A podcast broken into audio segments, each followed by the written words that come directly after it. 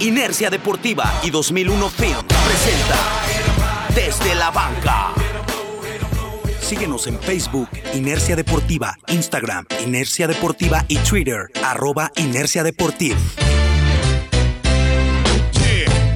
Ladies and gentlemen, broadcast live to you and yours. It's Mr. X to the Z exhibit. Hola, ¿qué tal amigos? Bienvenidos una vez más a un episodio desde la casa. Digo, tenemos que seguir todavía bajo estas condiciones.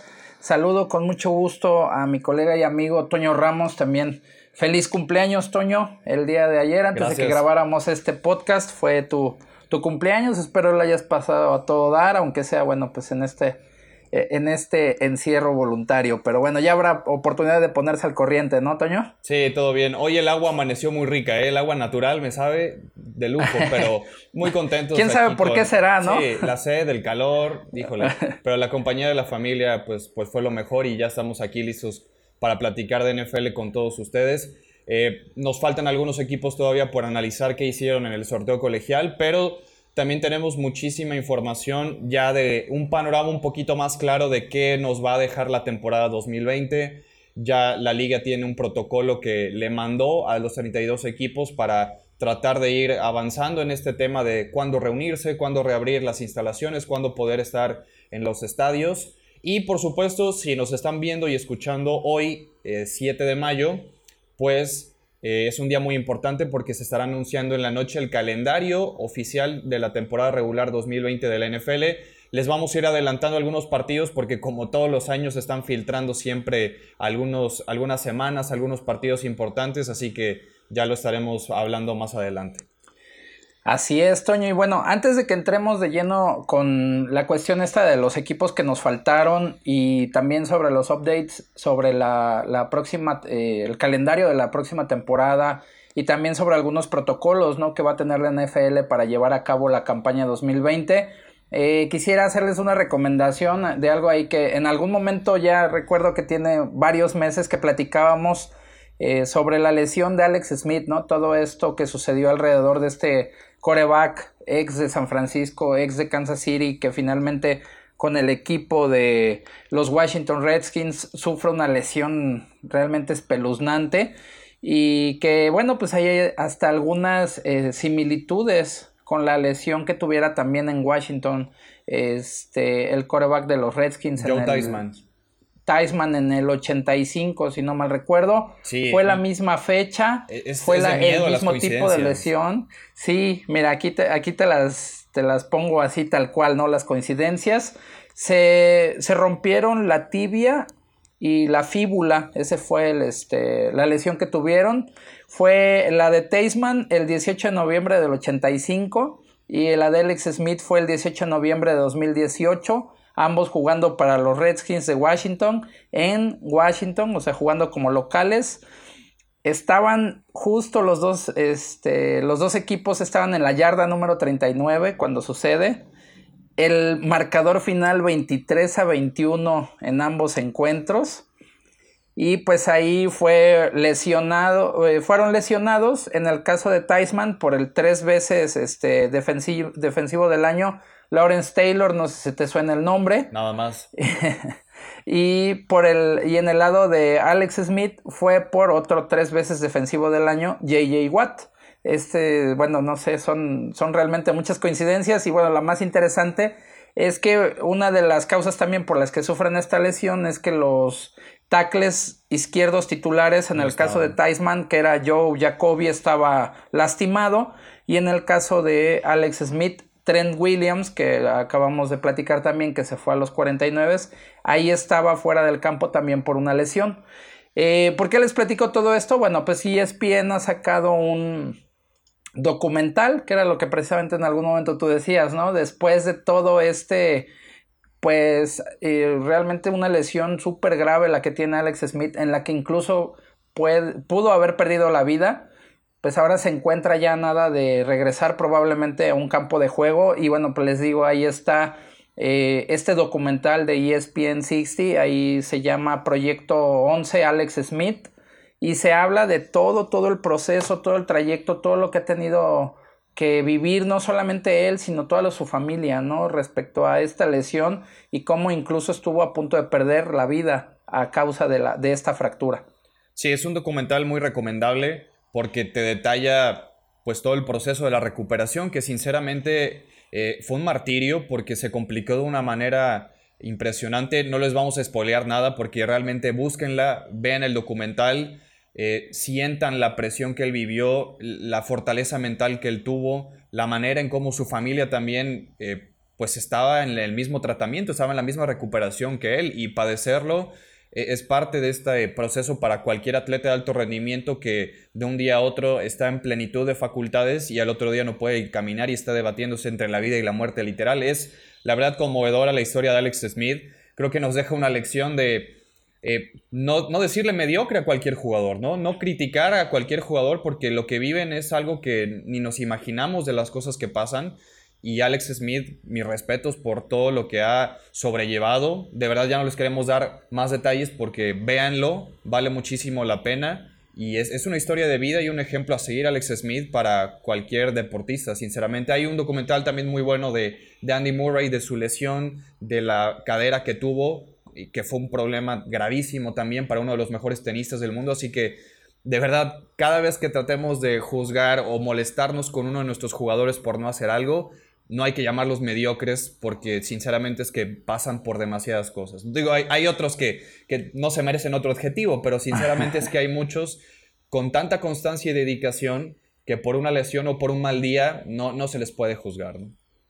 No, claro, y aparte, bueno, ahí eh, realmente una de las cosas que más tiene Alex Smith y que él hace mucha referencia en el, en el documental, pues es que él quería recuperarse, digo, sí, obviamente por el juego, pero en lo que más pensaba era en, era en su familia, ¿no? O sea, también no hay que dejar de, lado esa parte que, bueno, los deportistas pues también son hermanos, son padres de familia, ¿no? Tienen hijos, etcétera, y es lo que él dice, ahora digo ya casi sin afán del spoiler, pero dice que una de las cosas que más valora es que pues nuevamente puede jugar con sus hijos, ¿no? Que puede ir ahí a, salir al jardín, a estar con ellos, a dar esta, esta calidad de vida, porque de lo que pudo haber sido solamente, digamos que una, una lesión que se ha visto muchas veces, realmente se complicó muchísimo y pues sin ser exagerados estuvo a punto de, de, perder la vida. Y a mí también lo que me llama mucho la atención es cómo, cómo es que tiene que ir incluso a un hospital que es especialmente para soldados, que está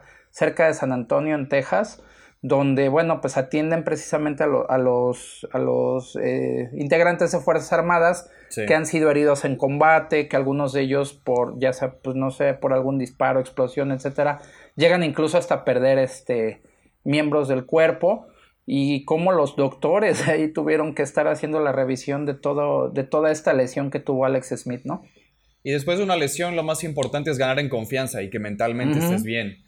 Porque muchas y esa es la parte más complicada, ¿eh? Sí, la parte médica y física pues va evolucionando y te puede garantizar una estabilidad, sobre todo después de una fractura, pero nadie te garantiza la estabilidad mental, solamente tú. Entonces eso es lo que más tiene que trabajar Alex Smith. Yo realmente veo complicado que le puedan dar una oportunidad otra vez, porque sigue habiendo muchas eh, asteriscos ¿no? En, la recuperación y en su seguridad de la que estamos hablando para poder plantarse, poder lanzar, poder pisar fuerte, poder correr, algún otro golpe.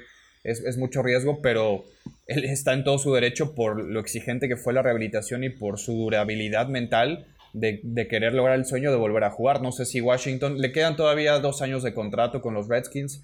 Eh, ahora Ron Rivera tiene que decidir entre Dwayne Haskins, Kyle Allen o hipotéticamente Alex Smith si es que llega a recuperarse para estar ya listo deportivamente para jugar. Médicamente está declarado, ha corrido ya, está entrenando, pero una cosa es correr, trotar, hacer ejercicios y otro es ya estar en, un partido, ¿no? En, un emparrillado, ¿no? Ya en ese, a ese nivel. Lo que sí se destaca mucho, la verdad, es la fortaleza mental que tiene Smith, ¿no? Y todo, toda esa disciplina y la paciencia que ha tenido, porque, híjole, de verdad de nada más ver cómo tenía la, pierna después de la lesión y después de todas las infecciones y todo eso, habla de una cuestión realmente muy importante en, el aspecto mental, porque no, no cualquiera podría soportar algo así definitivamente. Pero bueno, pues ahí dejamos la recomendación para de esta semana, búsquenlo, está en YouTube. Aunque bueno, creo que ya este, había visto que había algunas restricciones quizá por país o apenas lo van a liberar.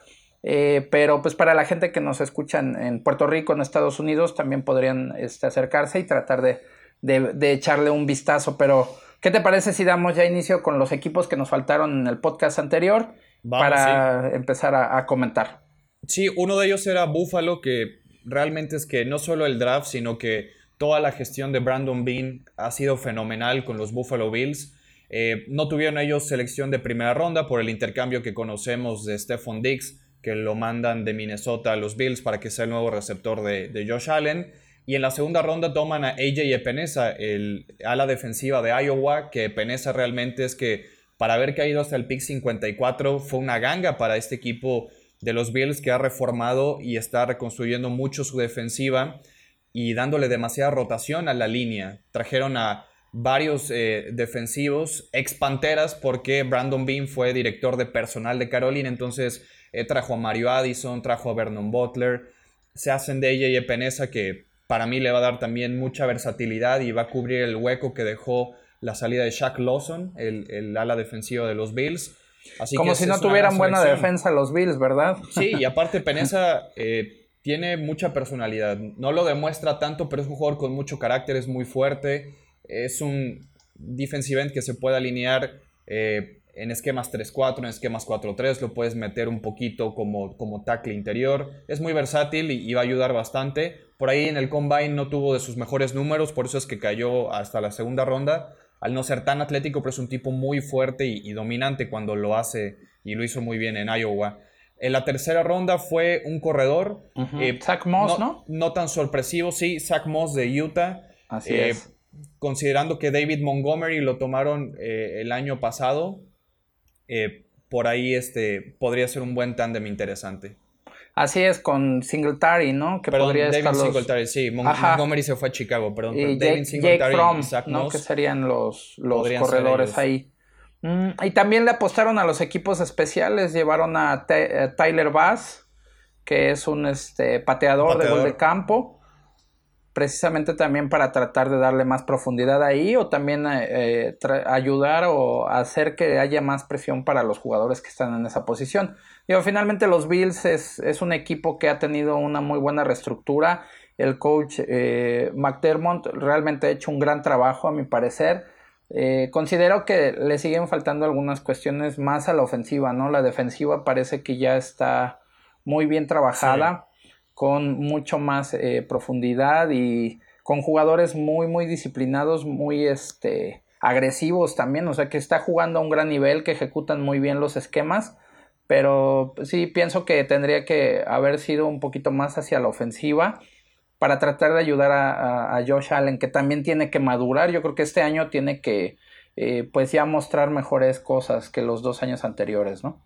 Sí, sabemos que tiene buen brazo, que físicamente es un mariscal de campo también muy atlético, que puede correr la pelota. Le hace falta tomar mejores decisiones también, pero yo lo veo como un proyecto muy sólido el de Búfalo y para mí es el candidato a ganar la división esta temporada, después de lo que hemos visto con Nueva Inglaterra, pero eh, en el draft sí reforzaron bastante la ofensiva si consideramos que el primer pick de Búfalo, por así decirlo, que no tuvieron pick de primera ronda, pero su primera selección fue Stephon Diggs. Entonces, eso fue lo que dieron a cambio de un receptor comprobado que va a ayudarle bastante, no solamente a Josh Allen, sino también a Cole Beasley y a John Brown. John Brown tuvo un temporadón el año pasado como receptor, fue el mejor receptor de toda la conferencia americana. Y trajeron a Gabriel a Fantasy me dio un montón de puntos, ¿eh? Sí, ¿eh? Y fue sorpresa para muchos. Y si lo tomaste tarde, te dio más todavía. Pero sí trajeron a dos receptores en el draft, a Gabriel Davis de Central Florida y Isaiah Hodgins de Oregon State, dos receptores que eh, complementan las habilidades que tienen tanto John Brown, Stephon Diggs y Cole Beasley porque son jugadores un poquito más altos que te pueden presentar mucha ayuda en, en la zona roja. Y Jake Fromm, el mariscal de campo de Georgia, que muchos lo teníamos incluso yéndose, no sé, a Patriotas o a Indianapolis, es un suplente perfecto para Josh Allen porque todavía le hace falta un poquito más de desarrollo en su, en su juego. A mí me hubiera gustado ver a Jake Fromm un año más en Georgia y declararse para el 2021, pero bueno, eh, fue su decisión. A lo mejor hubiera llegado incluso con un poco más de reflectores, ¿no? Porque con menos competencia este año. Exacto. Sí, no, Porque este año estaba eh, al menos cuatro jugadores por delante de él. Entonces, el año que viene sí está Trevor Lawrence, está Justin Fields, va a salir algún otro mariscal de campo, pero quizás From pudo haber mejorado más cosas y no tener tanta competencia en el puesto de mariscal de campo. Pero realmente es que lo que ha hecho eh, Brandon Bean en, la gerencia de Buffalo, eh, trajeron a Josh Norman que le están dando otra oportunidad también como esquinero, así que es un equipo que está tomando también jugadores que están familiarizados con el sistema defensivo de Sean McDermott, como tú bien dices. Pero aparte, eh, yo, yo creo que Brandon Bean está entre los mejores general manager de, de la NFL es un tipo muy inteligente. Hay una tendencia hoy en los gerentes generales de la NFL en que en la agencia libre dejan ir a muchos de sus jugadores importantes y firman a pocos por lo de los compensatory picks. ¿Cuáles son los compensatory picks? Es una fórmula que otorga la NFL eh, que te da picks de cuarta, quinta ronda, dependiendo de cuántos jugadores perdiste en la agencia libre y cuántos tú dejaste o firmaste. Entonces es una compensación que hacen, es una fórmula que no sabemos exactamente cómo es, pero los general manager tienen pues un aproximado de qué cosas hacer y cómo maniobrar en la agencia libre para que los compensen con eh, picks de cuarta y quinta ronda. Brandon Bean no hace eso. Brandon Bean trata de hacer sus propios compensatory picks prácticamente llenando eh, de talento el roster con contratos bajos y algunos jugadores que podríamos decir que terminan siendo descartes del roster son los que él canjea a cambio de cuartas y quintas rondas que vendría siendo un compensatory pick. Así que él está tratando de pensar las formas distintas de, cómo el resto de los general managers le está dando esa importancia a los picks compensatorios pero creo que el, proyecto de los Bills es de uno de los que más me gusta en la americana y espero que, estén batallando ya por fin para ganar la división. Pues eh, si no es ahorita, ¿cuándo? Sí, ya. Es lo que deben de tener ya este, claro, ¿no? Y, y aprovechar el momento, porque finalmente los Patriotas van a entrar en una reconstrucción. Totalmente. Miami parece que se armó bastante bien, pero de todos modos se debe de empezar a, le falta tiempo a Miami. Exactamente. y, los Jets también no van mal.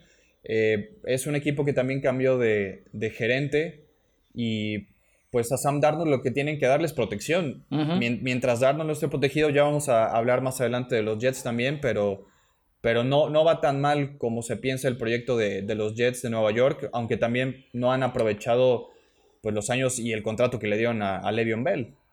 Y que la ventaja realmente la tiene Buffalo, ¿no? Ya por lo que han demostrado. Entonces es, eso es lo que tienen que aprovechar ellos. ¿Qué otro equipo eh, tenemos ahí que, que, nos faltó en la semana pasada? Bueno, curiosamente no habíamos hablado de los Bengals que tuvieron el primer pick con eh, Joe Burrow, el mariscal de campo de LSU.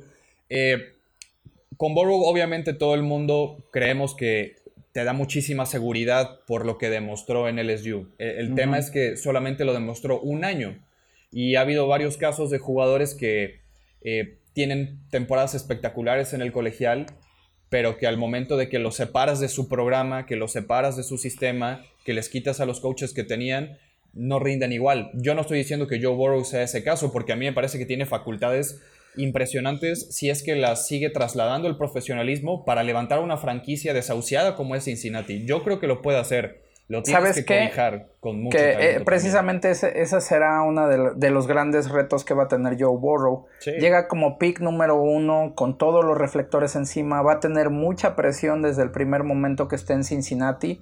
Y pues evidentemente hay siempre un, un, este, un momento en el que los jugadores se tienen que adaptar del colegial al profesional y Joe Burrow va a tener que pagar ese precio, ¿no? O sea, eh, por muy buen coreback y todo lo que pueda trasladar, finalmente va, a tener que enfrentarse a ese, a, ese, pues, derecho de piso, podríamos decirle, que todos, o sea, que todos los nombres grandes de, la NFL ha tenido que pagar en su momento, ¿no? Lo, vimos con Brett Favre, lo vimos con Peyton Manning, con mucha gente, eh, con, Eli con Drew, Brees, etcétera. Tuvo que cambiarse de equipo de plano porque ya no creían en él por la lesión, pero lo de Burrow y para cualquier mariscal de campo que va a ser el responsable, entre comillas, de cambiar la historia de una franquicia, también necesitas mucho de a qué staff de coacheo llegas. y Zach Taylor, Zach Taylor es muy joven, pero pues mucha gente cree en el proyecto de Taylor, hay que darle tiempo, ya por fin él tiene un mariscal de campo con el que tiene que trabajar. Andy Dalton lo vimos firmar esta semana con los eh, Dallas Cowboys, eh, también como, como suplente, entonces es una nueva era en Cincinnati. Le trajeron a T. Higgins, el receptor abierto de Clemson, curiosamente, contra los que jugaron la final colegial. Ahora T. Higgins va a ser su compañero. Es un receptor muy rápido, que tiene buenas manos, que tiene muy buen control de su cuerpo y que pues el balance tipo de Andre Hopkins también lo cuenta. Eh, tiene obviamente eh, otro compañero como AJ Green que viene de una lesión importante, que también en ese cuerpo de receptores está Tyler Boyd que sorprendió el año pasado, John Ross todavía está entrando en, en, su último año de contrato, este novato que hace unos años rompió el récord de velocidad en las 40 yardas, pero que la verdad es que no hemos visto nada de él a nivel ya eh, NFL. Así que eh, es un equipo que no solamente es el cuerpo de receptores y Joe Mixon el corredor y, lo que le pongan alrededor a Joe Burrow, es que una línea ofensiva aguante. Y, el problema que ha tenido Cincinnati es que pues sí ha tenido mala suerte con las elecciones porque sus últimos dos linieros ofensivos que han elegido se lesionaron.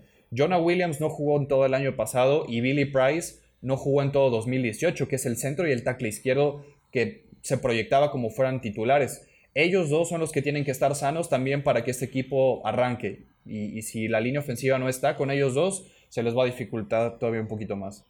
Y de ahí, bueno, pues también en la cuestión defensiva, los bengalíes trajeron a Logan Wilson, que es un linebacker de la Universidad de Wyoming. Tres linebackers tomaron, ¿eh? También, eh, pues es algo que tiene que reforzar este Cincinnati, definitivamente.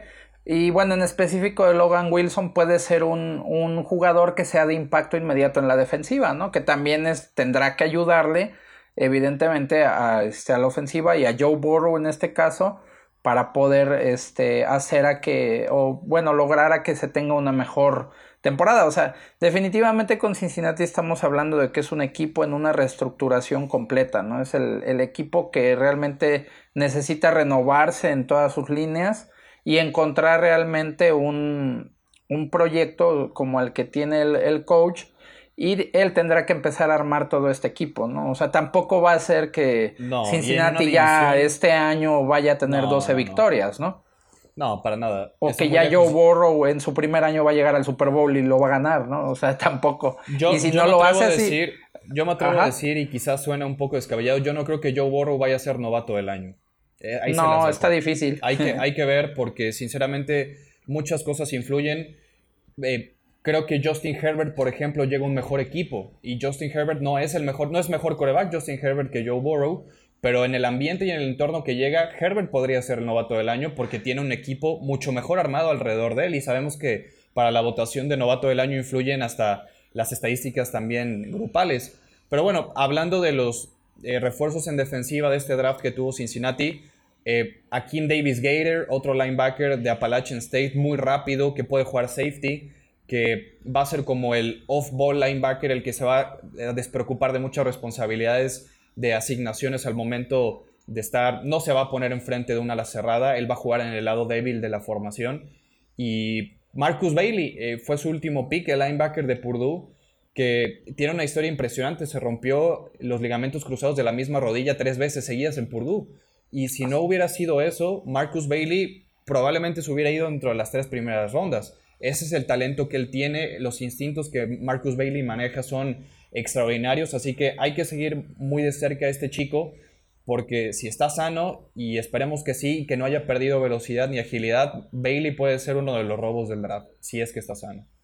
Ahí sí, a veces es, eh, es, parecido a lo que en su momento los vaqueros hicieron con este con este linebacker de Notre Dame, se me fue ahorita su nombre. Jalen eh, Smith. Jalen Smith, ¿no? Que tuvo también muchas lesiones en Notre Dame. Finalmente la apostaron, le dieron ese tiempo a que pudiera sanar. Y bueno, pues ahora ha sido un linebacker que ha llegado a tener un lugar importante en la defensiva. Y Una muy buena pareja de banderecho. Sí pero pues a los Cowboys les costó les costó tres temporadas, ¿no? o sea, que pudiera. Y esto no asegura nada. En este caso, bueno, la están jugando así, pero no quiere decir que realmente les vaya a salir, ¿no? Digo, Exacto. puede, ahora sí que es un volado, Y, también dependerá mucho de, la adaptación que el jugador pueda tener al, nivel ya profesional. Claro, y como te decía, la división en la que están hoy no es la más cómoda, por más eh, también que, que Pittsburgh venga como en una que haya decaído también un poco, hay que ver cómo regresa Big Ben. Y Aunque cerró bien Pittsburgh, ¿no? Estuvo a punto de, lograrlo. Si hubieran eh, puesto la expansión de playoff el año pasado, Pittsburgh se metía y quizás jugaba contra Kansas City y les pegaba. Pero bueno, la defensa de Pittsburgh va a crecer todavía muchísimo más. Eh, Baltimore se va a mantener, evidentemente. Y bueno, los Browns pues también yo creo que no pueden jugar peor de lo que hicieron la temporada pasada porque creo que tienen el equipo para jugar un poquito mejor. Pero bueno, hablando de, otro equipo que no está en una situación muy cómoda en su división son los eh, Leones de Detroit. Tomaron en su primer pick a Jeff Okuda en la selección número 3. Me pareció extraordinario porque les hacía falta mucha ayuda en las esquinas después de la salida de Darius Slay. Jeff Okuda tiene una técnica de cobertura impresionante, tiene un juego de pies magnífico. Si es, el, es el corner que tú quieres siempre en tu equipo. El que va a agarrar siempre al receptor número uno. Y viene también de una escuela que ha sacado últimamente dos corners muy buenos como Marshall Lattimore y Denzel Worth de Ohio State. Entonces Okuda viene de ese molde, viene de esa escuela y va a ayudarle muchísimo a, Matt Patricia en su esquema defensivo. Pero a mí lo que me gustó mucho en la segunda ronda fue haber tomado de Andrew Swift, el corredor de Georgia. Es probablemente el jugador más completo, más elusivo de la camada de corredores este año. Y cuando uno pensaba que le iban a seguir dando la opción y la oportunidad a Kerryon Johnson, traen a Andrew Swift y cambia quizás por completo esta ofensiva para Matthew Stafford. Me gustó mucho esa decisión. Y también traen un linebacker que puede ser este, también de impacto inmediato, que es Julian Oguara, que es de Notre Dame y que curiosamente se va a unir a su eh, en Detroit con su hermano, ¿no? Romeo, es algo que no, no se ve o no se ve tan sencillo. Y bueno, pues ahí yo creo que también se ve lo que está tratando de hacer el coach Patricia, ¿no? Es este reforzando la defensiva, digo, finalmente en la cuestión ofensiva tienes un muy buen coreback, como lo es Stafford, tienes algunas buenas armas, le traes también un corredor como Swift, que ya lo mencionaste, que le va a ayudar también a que le dé pues un poco más de, balance a la ofensiva y pues eh, apuntalando defensiva y este, apostándole a lo que mejor tiene o de, los mejores conceptos que tiene el coach Patricia, ¿no? Precisamente. Y otro pick importante fue el de Jonah Jackson en tercera ronda, el guardia de Ohio State, que se hablaba que pudo haber salido incluso en la segunda ronda, pero es, es un guardia que tiene una protección de pase buena, no es la mejor, pero él cuando eh, sale a bloquear para eh, el juego terrestre es muy, muy completo. Entonces, yo creo que están haciendo las cosas correctas. Ya tienen un buen cuerpo de receptores con eh, Marvin Jones y Kenny Goladay. A mí siempre he sentido que la carrera de, de Matthew Stafford pudo haber sido mejor y no fue culpa de él creo que no han sabido ponerle un equipo, salvo cuando tenía Calvin Johnson, que era un equipo que solo era Matthew Stafford y Calvin Johnson, pero siento que las condiciones de Stafford, desde que llegó como reclutado en Georgia, pudo haber sido mejor. están desaprovechando un talento importante que, en mi opinión, si Matthew Stafford hubiera estado jugando con Sean McVay, eh, sería lo que estamos hablando ahorita de Jared Goff. Yo creo que Matthew Stafford tiene mejores condiciones que Jared Goff, pero Goff afortunadamente cayó en un muy buen sistema como el de Sean McVay. Así que e, eso es a mí lo que me preocupa de Stafford. Su carrera ya también es un poco... Eh, no vieja, pero ya está en sus no, pero sí, ya, ya, tiene sus últimos, exactamente, sus últimas oportunidades en la liga, ¿no? Algo que es una ventaja precisamente para Stafford es que no ha sufrido grandes lesiones durante su carrera.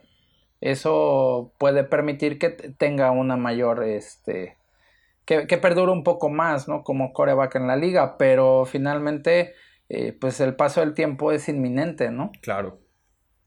Y bueno, eh, vamos a platicar de los eh, Houston Texans, que, híjole, Ahí el, que se pone solito el pie es Bill O'Brien. Sí, no, hay de otra. Y, el dueño, porque sinceramente cuando, cuando sigues manteniendo a tu head coach como general manager después de tantas decisiones gerenciales tan controversiales y tan malas y parece que echas al vapor completamente desde el trade con DeAndre Hopkins eh, hasta el trade que él también hizo por Laramie Tonsil, el tackle izquierdo de Miami hace un par de años. Le da después el contrato más grande en la historia para un tackle ofensivo en Larry Tonsil, que no tiene ni tres años en, el profesionalismo. Híjole, es que pues él ya la hizo. Cosas que uno ya no. Bueno, es claro, digo, por, por parte de Tonsil no hay problema, pero aquí, aquí la situación es que yo veo desahuciado de Sean Watson. O sea, sí, pues le quitaste un montón de profundidad, ¿no? Finalmente. tienes que armar el equipo alrededor de tu mejor jugador, mm. que ya no es JJ Watt. No, JJ Watt era un talento dominante en la defensiva, que fue jugador defensivo el año muchas veces, pero hoy por hoy tu mejor equipo, tu mejor jugador del equipo es de Sean Watson y no le estás dando armas. En este draft solamente tomaron a un jugador de ofensiva, bueno, a un tackle y a un jugador este, de posición de habilidad de ofensiva que fue el receptor Isaiah Coutler, que lo tomaron en la quinta ronda.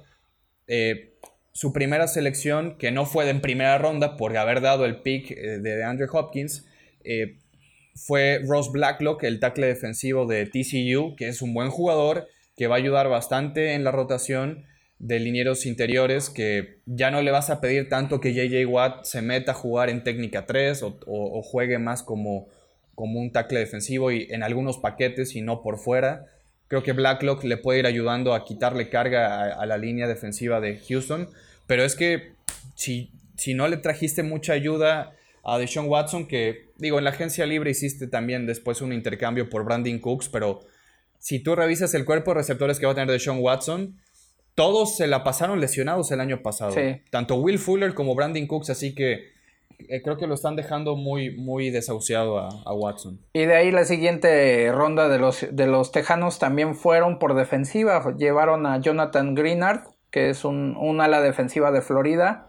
Digo, final, yo creo que también ahí pensando lo que dices, ¿no? Bueno, finalmente JJ Watt ya no es el jugador de hace algunos años. Clowney tampoco ya no está en el equipo. Eh, tendrán que, o están pensando probablemente en la cuestión esta como de darle un poco más de rotación y tratar de ayudar a los frontales. Claro. Pero eh, coincido contigo en ese punto. Yo creo que sí están pensando que eh, Deshaun Watson puede hacer grandes cosas solamente con un receptor número uno, ¿no? Y, pues desafortunadamente no todos son de Andre Hopkins. definitivamente. Sí que era con lo que sacaba las papas del fuego y también de lo que ha demostrado Watson de por sí, o sea, él es un competidor natural y es un líder de su equipo y así, así se muestra, ¿no? Tú lo ves en los partidos, lo viste en los playoffs, etcétera, es un, es un jugador que se entrega y que va a buscarlo todo, o sea, le, gusta ese tipo de ambientes, ¿no? También de mucha competencia. Pero si no le estás ayudando con, con gente, con piezas a su alrededor, pues realmente sí lo estás, lo estás metiendo en, grandes apuros, ¿no? A mí no me sorprendería que en algún momento Sean Watson pida un canje. No, no sé cuándo, pero debe ser frustrante para él también ver que su gerencia y su equipo están viendo la evolución que él tuvo y, las habilidades eh, para leer las defensivas que ha desarrollado, que no las tenía y que ha mejorado mucho en esa inteligencia deportiva y en el liderazgo que tú mencionas de Sean Watson con el equipo y que simplemente no haga eco en, su roster y no haya ayuda. Entonces, sí, me parece que, Watson eh, es uno de los jugadores que a mí más me gusta ver, pero no sé qué, cuánto futuro tenga en, Houston. Yo creo que él, por la lealtad que puede tenerle al equipo, puede mantenerse ahí y tratar de levantarlo. Porque es un equipo que ha estado en playoff los últimos años y ha sido competitivo. Pero como dices, JJ Watt también eh, necesitan reducirle la cantidad de snaps para que siga siendo productivo y por eso es que traen esos jugadores de rotación para que JJ Watt esté más fresco, sin tanta responsabilidad y pueda tener el impacto con piernas frescas. Pero la parte importante es que la ofensiva Watson la pueda sostener y yo no veo compañeros que lo puedan ayudar tan fácilmente. Así es, y bueno, continuando con los equipos, eh, los Potros de Indianápolis, ¿no? También fue uno que nos quedó ahí pendiente. De ahí, bueno, pues es este. No tuvieron eh, selección de primera ronda, ¿no? No, porque eh, lo dieron a San Francisco por DeForest Buckner, el, el tackle defensivo. Eh, sus dos primeras selecciones fueron jugadores en ofensiva, ya en la segunda ronda. Michael Pittman Jr. de, de USC es un muy buen jugador que todavía no alcanza el techo que se espera. Es un jugador que tiene todavía un tramo de crecimiento muy, muy grande.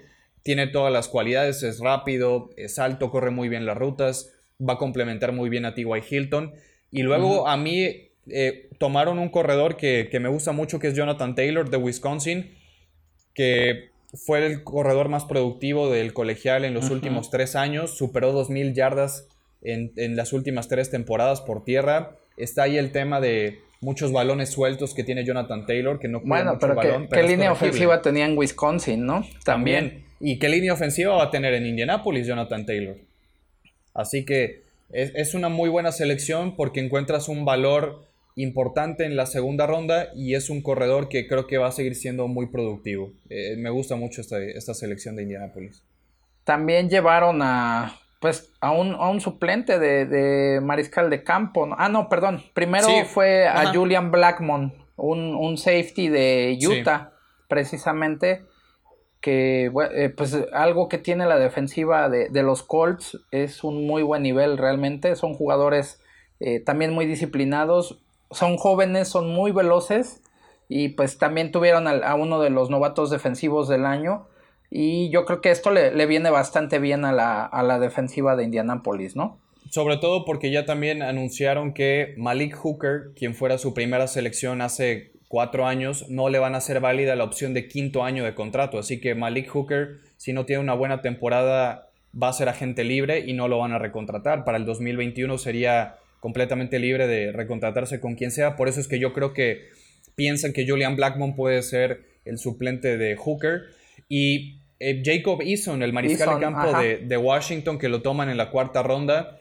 A mí me gusta mucho eh, lo que puede ser a futuro Jacob Eason, sobre todo porque está llegando eh, a un cuerpo de, bueno, un cuarto más bien de, mariscales de campo que tiene a Philip Rivers, que solamente va a jugar un año, a Jacoby Brissett, que tiene mucha experiencia y es bastante inteligente, y llega con un entrenador que es Frank Reich, que sabe eh, desarrollar muy bien mariscales de campo, porque él fue coreback en sus épocas de jugador. Entonces, Jacob Eason, no inmediatamente, pero quizás en dos o tres años, si lo llevan bien, aguas con él porque creo que puede ser un mariscal de campo titular. No sé si vaya a ser Pro Bowler, si vaya a poder llevar a, a Indianapolis como lo hizo Andrew Locke, pero es un mariscal de campo que físicamente mide casi dos metros, tiene un brazo muy fuerte.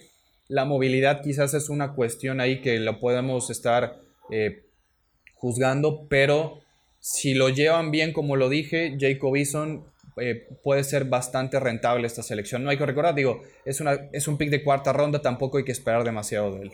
Pero pues tienen tiempo, tienen tiempo en, dado caso para poder este, desarrollarlo, que eso siempre va a ser una ventaja para el equipo. Digo, tienes a, a Brissett, tienes a Philip Rivers, o sea, tú no te, no te puedes preocupar en este momento por la, posición del coreback, ¿no? Exacto. Y, y, ellos le pueden enseñar bastante bien a este jugador que puede ser un proyecto a, mediano plazo.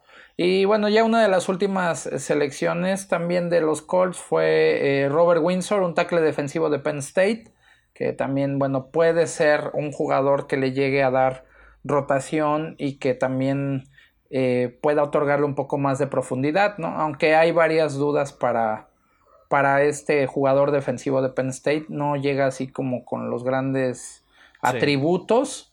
E incluso varios especialistas han mencionado que fue una de las peores decisiones por parte del equipo de los Colts haber llevado a Robert Windsor, ¿no? Bueno, al menos aquí, y hablamos siempre de profundidad y de darle descanso a los jugadores titulares y la famosa rotación, y es realmente es muy importante. Entonces, eh, DeForest Buckner ahora va a ser el jugador que eh, sea uno de los líderes en la defensiva junto con Darius Leonard. Darius Leonard es uno de los mejores linebackers que también no fue tomado en rondas tempranas y terminó siendo novato defensivo del año. Darius Leonard eh, se puede convertir en uno de los mejores linebackers al momento, eh, si es que las lesiones también lo dejan, porque el año pasado no, no estuvo completamente sano. de un equipo que no hablamos, hablamos del tema de la posición de mariscal de campo, pero no tanto de lo que hicieron en el draft, fue de los Patriotas de Nueva Inglaterra, que Bill Belichick se llenó de defensivos en sus primeras tres selecciones. Eh, ¿Eso cómo, lo puedes interpretar? ¿Está bien o está mal? Yo creo que bien, ¿no? Pues muy Belichick, está bien. Es, siempre ha sido también su, escuela y su tendencia. A mí me gustó mucho Kyle Dogger. A algunos les sorprendió este safety de una universidad muy pequeña de eh, Hickory, Carolina del Norte, que se llama Lenore Ryan. Lenore Ryan juega en División 2 pero Kyle Dogger es que tiene cualidades espectaculares para ser un safety, tiene el cuerpo también para poder ser linebacker, es un box safety natural que puede bajar a la caja a pegar, pero también tiene muy buenas habilidades de cobertura, regresa patadas, es muy rápido para el físico que tiene, así que Dogger es una selección que va a sorprender a varios, pero tiene muchísimo talento para lo que quiere Bill Belichick. Después eh, trajeron a Josh Uche, Uche que es, es, un buen linebacker de, de Michigan puede ser a la defensiva también. me gusta esta selección porque se va a emparejar con un compañero que él tuvo en Michigan el año pasado, que es Chase Winovich. Lo tomaron los Patriots el año pasado y van a tener un pass rush bastante interesante. Lo que pueden hacer por las esquinas, dos jugadores que se conocen, que son muy buenos amigos, como Uche y Winovich. Va a ser interesante esa mezcla en, la defensiva de Patriotas. Y ahí llevaron también otro linebacker que fue Aferny Jennings de Alabama.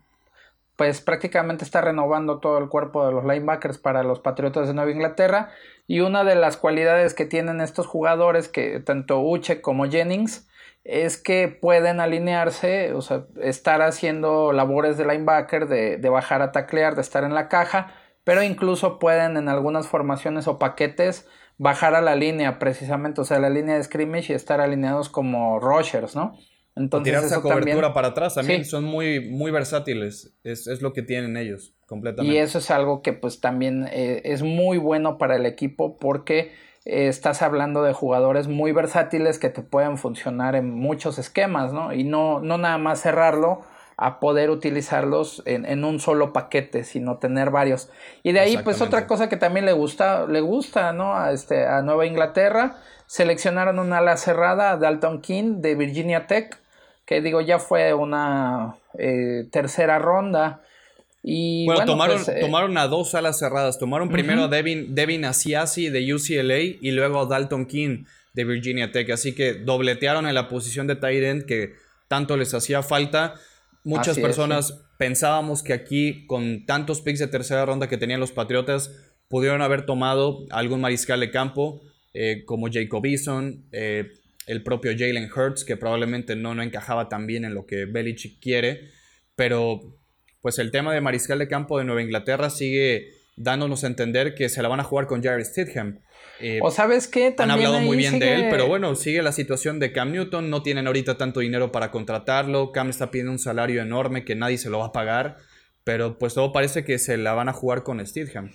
Sí, eso lo, lo que te iba a decir era eso, que sigue sonando este Cam Newton, ¿no? O sigue rondando por ahí ese, ese rumor, pero si estamos hablando de un contrato de mucho dinero y después de que él viene de una lesión eh, y menos en los Patriotas, ¿no? Es el, es el escenario menos probable para él. Y aparte Cam no está en las condiciones para pedir ahorita un contrato de esa magnitud después de dos años sin jugar. Así eh, es, sí. Por más que sea el MVP que muchos conocíamos y que sea un jugador que vaya a ser de impacto inmediato y que sea quizás mejor que Winston o que Dalton que han sido firmados ahorita recientemente, Cam no va a aceptar un rol suplente, que eso para mí también es un error, porque si él quiere demostrar, pues que tome la oportunidad que le dan. Yo creo que lo que va a pasar con Cam Newton es que va a esperar a que algún mariscal de campo se lesione durante la temporada y ahora sí él tenga el sartén por el mango y digan, páguenme lo que quieran, lo que yo quiero, porque ahora me necesitan a mí. Ahorita Cam necesita equipo. Cuando un mariscal de campo se lesione, lo van a necesitar a él y las cosas ahí contractualmente van a cambiar claro, ya. Él tendrá más, margen de decisión, ¿no? Y de poder negociar a su favor. Pero hay otro. Ajá. Inglaterra todavía creo que eh, va a haber alguna brecha de transición importante, pero nunca subestimen a Bill Belichick. Realmente es que siempre tiene un plan muy marcado y claro que no son los favoritos, evidentemente, este año por la salida de Brady y muchas cosas que han pasado, pero es un equipo que se va a mantener competitivo, aunque no creo que gane la división. Habrá que ver, hay, que darle todavía mucho el, este, el beneficio por la capacidad que tiene Belichick, ¿no? Y ese, ese poder que tiene para eh, utilizar a los jugadores en, o sea, colocarlos en los mejores escenarios, sacarle las mayor, la mayor ventaja posible y eh, exprimir sus virtudes, ¿no? De ahí, bueno, de otro equipo de los que hablamos, de los que nos faltó hablar fue de Los Ángeles Rams, que en su primera selección eh, eligieron un corredor, después también de que Todd Gurley abandona precisamente Los Ángeles. Llega Cam Akers de Florida State, que bueno, pues es un corredor de bastante buena, buen tamaño y que puede tener una buena eh, una buena primera temporada en dado caso que llegue a ser este uno de los jugadores que, que se queden en el roster no también está un, un receptor abierto eh, que es eh, Van Jefferson jugador también de Florida. Y bueno pues también ahí tratando de, de, suplir las salidas de algunos de estos jugadores en, directamente en esas posiciones no a mí, a mí lo de Cam Akers me parece interesante. Creo que es mejor jugador que Darrell Henderson, que es hoy por hoy el corredor que tienen los Rams como titular o que terminó cerrando la temporada. Cam Akers tiene muy buenas manos también y en el esquema de Sean McVay hay muchos pases pantalla, involucras mucho al corredor en el juego aéreo y Cam Akers va Hay que ver todo lo que hacían con, con ¿no? Claro.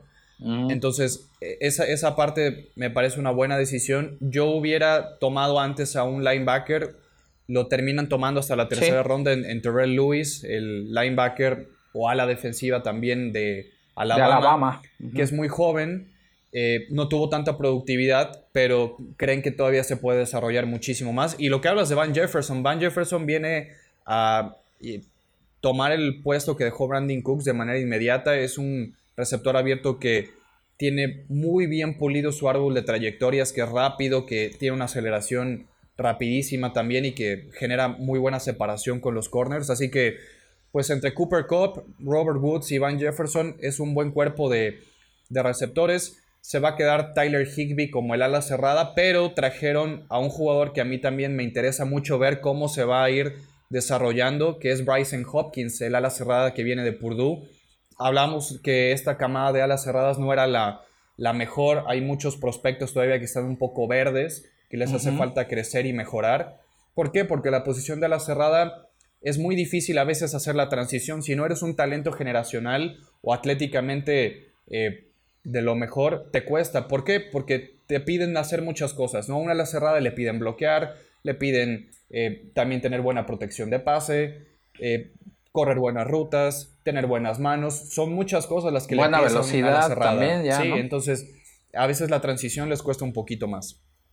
Sí, también ya finalmente eh, llevan a Jordan Fuller, un safety de Ohio State, o bueno, un profundo de Ohio State, ya esa es, esa es la sexta ronda, y pues ahí también le, le viene un poco bien este, un refuerzo en esa parte de la, de la defensiva de Los Ángeles. Yo creo que los Rams otra vez van a batallar bastante en esta división. Lo vimos el año pasado que tanto Jared Goff como el mismo Sean McVay tuvieron una regresión. Eh, McVay que todo el mundo quería encontrar a su Sean McVay en algunos equipos para ser su nuevo entrenador en jefe, pero vimos también algún par de decisiones raras por parte de su staff de coacheo y de él Jared Goff, yo realmente no soy fan de Jared Goff y del contrato que le dieron después de haber perdido el Super Bowl. Es un poco cuestionable. Sí, bueno, eh, continuando, Toño, otro de los equipos que nos faltaba era, corrígeme, los Santos de Nueva Orleans. Sí. Sí, Nueva Orleans que tuvo pocos picks, pero creo que eh, atinaron en las elecciones. De primera instancia, el haber tomado César Ruiz, el centro de Michigan, a muchos nos sorprendió. Que tiene una historia de vida bien este, singular, ¿no? Sí, sí, sí, es un, es un jugador que también no, no, las ha pasado muy bien, pero para mí era el mejor guardia o centro de este año, porque puede jugar tanto guardia como centro. Aquí hay que ver qué decisión toma Sean Payton, porque el año pasado tomaron a Eric McCoy, que fue el centro de, de Texas AM, y que lo hizo muy bien como novato pero seguramente uno de los dos va a tener que, moverse. A lo mejor alguno va a terminar jugando como guardia, ¿no? Sí, yo creo que, que los desaproveches. Sí, e- Eric McCoy me parece que, va a ser el centro porque tuvo una muy buena adaptación y César Ruiz tiene esa versatilidad de poder jugar guardia. Eh, después subaron a Zach Bond, el linebacker de Wisconsin, que sorpresivamente cayó hasta la tercera ronda, un linebacker que fue súper productivo con los Badgers de Wisconsin, que también te puede presentar un poquito de versatilidad porque puede jugar un poquito más en el exterior o, lo puedes ocupar en paquetes solo con dos linebackers, pudiera jugar en algún momento de Mario Davis y Zach Bond solos o, poner a Zach Bond después como un pass rusher. Es muy interesante lo, lo, que vayan a hacer con la multiplicidad de posiciones que te maneja Zach Bond. Y luego tomaron a Adam Troutman, el ala, el tight end de Dayton, que unos tenían a Troutman como el mejor ala cerrada de este año, así que... Un arma más para Drew Brees, ¿no? Son tres selecciones importantes que fueron de la ronda 1 a la 3. Después Nueva Orleans no tuvo ni cuarta, ni quinta, ni sexta ronda. Y curiosamente, esa es una historia muy, muy interesante lo que hizo Nueva Orleans con su pick de séptima ronda. Porque tomaron a Tommy Stevens. Ustedes quizás no lo hayan escuchado, muchos no lo habíamos escuchado. Es el coreback que estuvo en Mississippi State. Pero muchos comparan a Tommy Stevens con Tyson Hill. Y creen que es el siguiente Tyson Hill. Entonces sean Payton no se está cansando de tomar este tipo de jugadores que, lo puedes ocupar en algún otro rol. Y el tema interesante aquí con Tommy Stevens es que pues el draft ya estaba terminando. Eh, las Panteras de Carolina estaban haciendo, como todos sus equipos, su proceso de tomar undrafted free agents y ya tenían un acuerdo con Tommy Stevens y su agente. Ya habían hablado con él, ya tenían un precontrato. Nuevo Orleans de alguna manera se entera de que Carolina lo iba a firmar como agente libre no reclutado hacen un trade para regresar a la séptima ronda y ganarle a Panteras a Tommy Stevens y tomarlo porque ellos creen que es un tipo de Tyson Hill. Entonces esa es una de las curiosidades que hubo atrás de este pick. Que podría ser, eh, o se podría pensar que nada más ese tipo de intercambios se dan en la primera o segunda ronda, ¿no? No, digo, pasan en, en cualquier ronda y si hay algún jugador que tú tienes información que te lo van a quitar, pues tratas de hacer lo posible para tomarlo y eso fue lo que hizo Sean Payton con, con Orleans.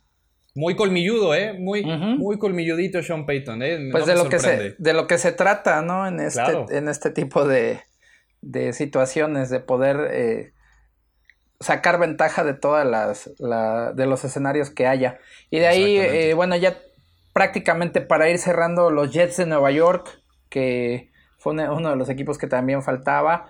Eh, seleccionan eh, primero a Mekki Beckton, este tackle ofensivo de Louisville, también de alguien que ya habías platicado. Y pues precisamente que era de lo que estabas comentando al inicio del podcast, Toño. Pues necesitan a alguien que ayude pues para bloquear tanto en la, en la carrera y tratar de abrir los espacios a Livion Bell y también de proteger a Sam Darnold para que pueda tener un mejor desarrollo. Yo pienso que este este pick de Mekki Beckton es bastante acertado, es un liniero ofensivo pues de una talla bastante impresionante, 2 metros 1 y 167 kilos. Y bueno pues lo, vimos en, el combine haciendo algunos drills y todo. Y pues para el peso que tiene y la estatura pues es un tipo que tiene mucha agilidad, digo evidentemente tendrá que eh, pulir algunas cuestiones en la, en la técnica individual, etcétera, como todos los jugadores, pero creo que sí es eh, una buena adición para los Jets de Nueva York. Y de ahí, bueno, también toman un receptor que es Denzel Mims, quien pues espera que este jugador de Baylor tenga un impacto inmediato en el equipo de los Jets de Nueva York también. Sí, me gusta mucho la selección de Denzel Mims, que yo lo tenía en la primera ronda y cayó hasta el pick 59 de la segunda ronda. Es un receptor que en Baylor no tuvo la productividad tan grande, pero cuando tú lo ves y tener esas recepciones espectaculares, eh, siempre peleando la pelota en el punto más alto del lanzamiento, es un jugador que tiene un rango para atrapar la pelota enorme. Y Denzel Mims, yo creo que pues viene a tratar de suplir a Robbie Anderson realmente, ¿no? Eso es lo que Robbie Anderson que dejó los Jets para ir a firmar con las Panteras de Carolina. Mims es un jugador que Creo que tiene el potencial para tratar de ser el receptor número uno de los Jets. Me gustó bastante esta decisión. Y también en la misma tercera ronda tomaron a Austin Davis, el safety de California, que si ya tenías a un safety agresivo, que pega duro, que es rápido como Jamal Adams, pones ahora a Austin Davis y va a ser muy interesante ver esa pareja de safeties jugar juntos.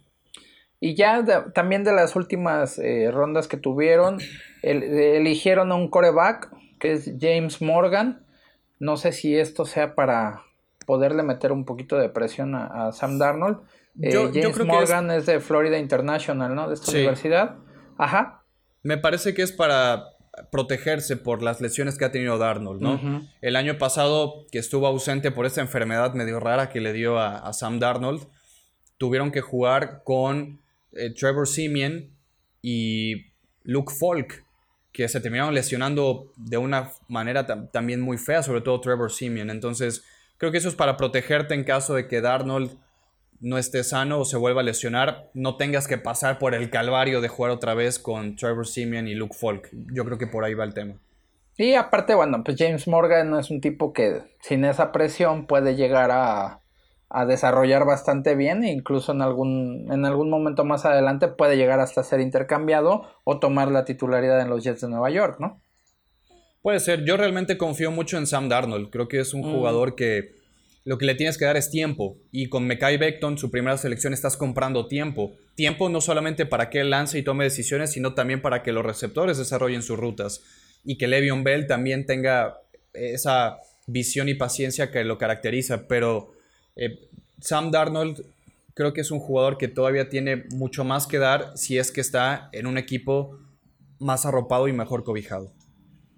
Así es, y bueno, también eh, faltó hablar de los Pittsburgh Steelers que en su primera eh, ronda, o bueno, en su primera selección, se llevaron a Chase Claypool, un receptor de Notre Dame que tiene que llegar a aportar rápidamente al equipo de, de Pittsburgh, ¿no? Que bueno, pues ahí este quizá uno de los de las grandes interrogantes pues es el Big Ben.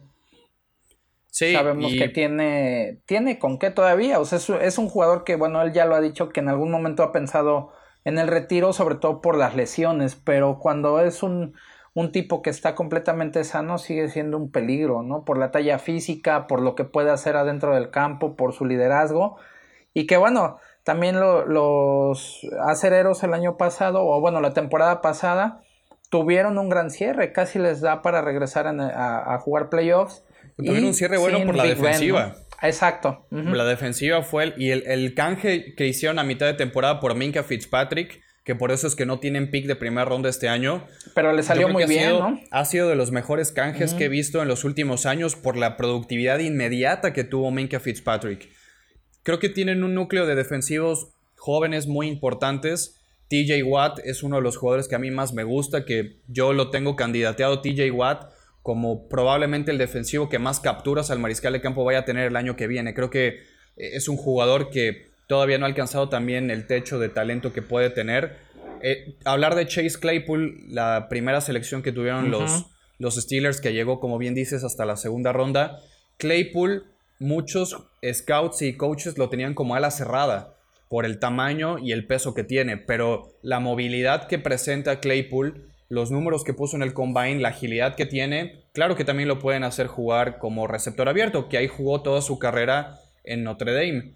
Eh, yo no sé si sea de impacto inmediato, es un jugador que en, eh, en zona roja va a ser el que Big Ben va a buscar por completo, porque presenta una desventaja impresionante y le hace falta también todavía apuntalar un poquito su árbol de rutas, pero es un jugador que en el segundo o tercer año puede ser importante, viene a un cuerpo de receptores con Juju Smith-Schuster y James Washington, que no es malo, así que lo puede complementar bastante bien.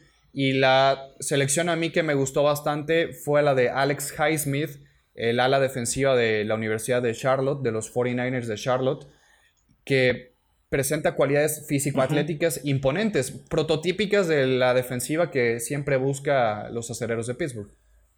Y él sí tiene que ser eh, un impacto casi inmediato, ¿no? O alguien que debe llegar a aportar. Exacto, al menos en la rotación debe de estar ya presente Highsmith. Y de ahí también es la, bueno, una de las historias este, curiosas, ¿no?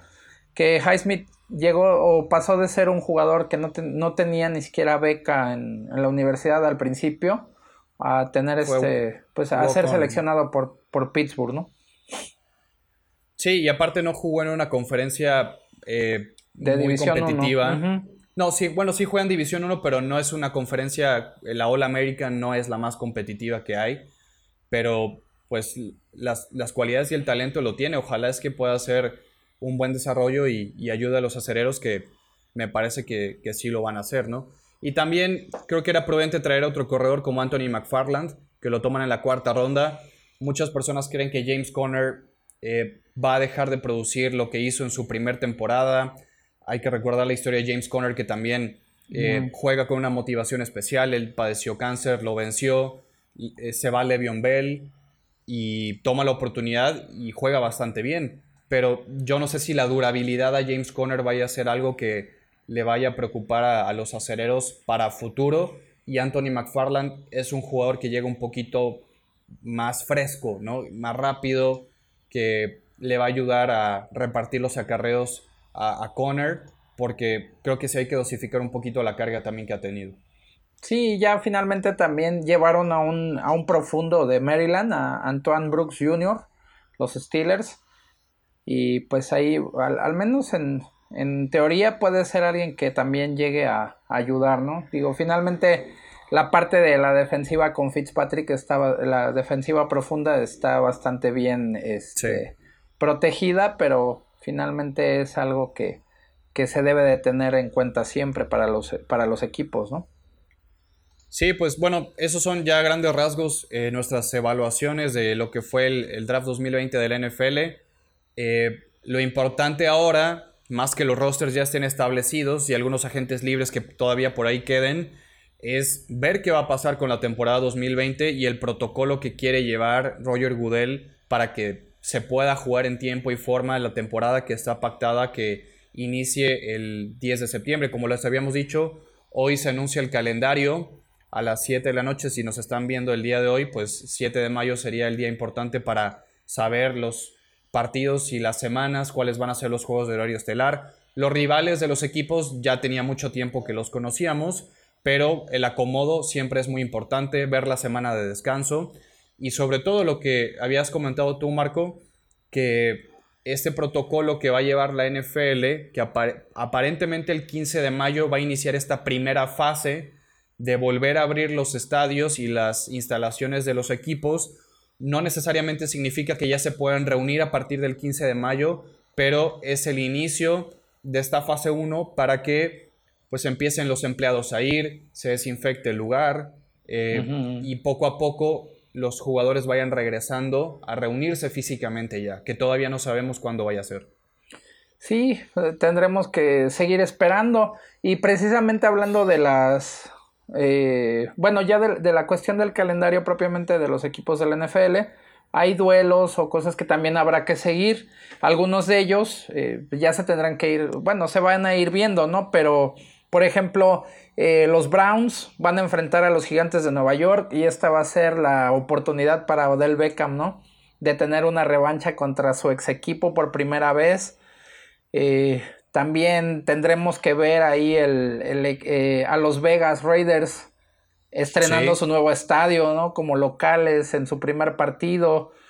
Que pues ya no sé si, si han visto ahí algunas imágenes de este Allegiant Stadium de, los, de los Vegas Raiders, que realmente es impresionante lo que, lo que están haciendo allá. Otros equipos que también estrenarán, estrenarán y compartirán estadios son Los Ángeles Rams y los, los Chargers de Los Ángeles. Veremos también cómo le va a los Chargers, ¿no? Ya a ver si con esta nueva casa tienen un poco más de identidad, si empieza eh, pues también a tener un poco más de afición, ¿no? Que es algo que realmente ahí los Chargers eran, eran un equipo que estaban como en el limbo en ese sentido. Había más gente del equipo visitante que, que de ellos mismos cuando jugaban de locales. Y pues serán otro, eh, serán también dos equipos que compartan estadio, como lo es el MetLife de los Gigantes y de los Jets de Nueva York, ¿no? Hablando de otro momento, que bueno, pues esto es por la cuestión de los aficionados y demás, un, duelo que siempre es muy atractivo, es este el juego de Pittsburgh en contra de los Cowboys, que si no mal recuerdo la última vez que se enfrentaron, los Cowboys se llevaron. Terminó o no, eh, fue antes, antes del tiempo extra con una carrera de Siki Elliott. Se lo, se lo acaban sacando los vaqueros. Así es. Y de ahí, bueno, pues también eh, otros partidos que suenan atractivos. Pues los jefes estarán recibiendo a los Tejanos de Houston. Eh, y Tennessee estará enfrentando nuevamente a los Ravens, ¿no? Que es, fueron la, sería la repetición de las rondas divisionales de la temporada anterior. Eh, Green Bay estarán enfrentando nuevamente a los 49 de San Francisco. Minnesota en contra de Nueva Orleans, que fueron, fue ronda divisional. Seahawks estará jugando contra las Águilas de Filadelfia, que fue una ronda de comodín. Y pues también otro, que, otro duelo que se verá, eh, que será entre el MVP Lamar Jackson en contra del campeón del Super Bowl Patrick Mahomes. Que esos, esos son algunos de los encuentros que lucen al menos más atractivos para esta temporada 2020. Sí, ya hay algunos reportes de algunas filtraciones que ha habido en los últimos eh, minutos de cuáles serían ya algunos partidos. Esto no va a ser oficial sino hasta hoy en la noche. Todavía no sabemos cuál va a ser el partido inaugural del 10 de septiembre. Muchas personas pensaban que iba a ser Kansas City en contra de Tampa Bay para ver a Tom Brady en su nuevo equipo. Pero aparentemente el primer juego de Tom Brady en la semana 1 ya como miembro de los Tampa Bay Buccaneers va a ser en Nueva Orleans en contra de los Santos el 13 de septiembre a las 3 de la tarde. Ese sería el primer juego de, Tom Brady en contra de Drew Brees. Eh, a falta de confirmación. Para empezar la, temporada, ¿no? Nada más. Y bueno, otros partidos que también ya se están filtrando. Jets abriría la temporada contra los Bills en Buffalo. Eh, las Águilas de Filadelfia también estarían abriendo en contra de los Washington Redskins allá en la capital de los Estados Unidos. Y el estreno que tú dices del estadio de Las Vegas va a ser hasta la semana 2, Monday Night Football, Raiders en contra de los Santos de Nueva Orleans en el nuevo estadio de Las Vegas. Nada más. Híjole, pues ahí está. Para hay, que hay, que, hay que ir esperando porque son simplemente eh, algunos rumores y leaks, pero con fuentes confirmadas de que pues estos partidos son los que ya la NFL en la noche va a estar oficializando. Pues estamos esperando y obviamente pues también lo vamos a compartir en, las redes sociales. De esta manera, bueno, vamos llegando al final. Eh, les recordamos que pueden seguirnos a través de Facebook, Twitter, Instagram como Inercia Deportiva. Toño, tus redes sociales.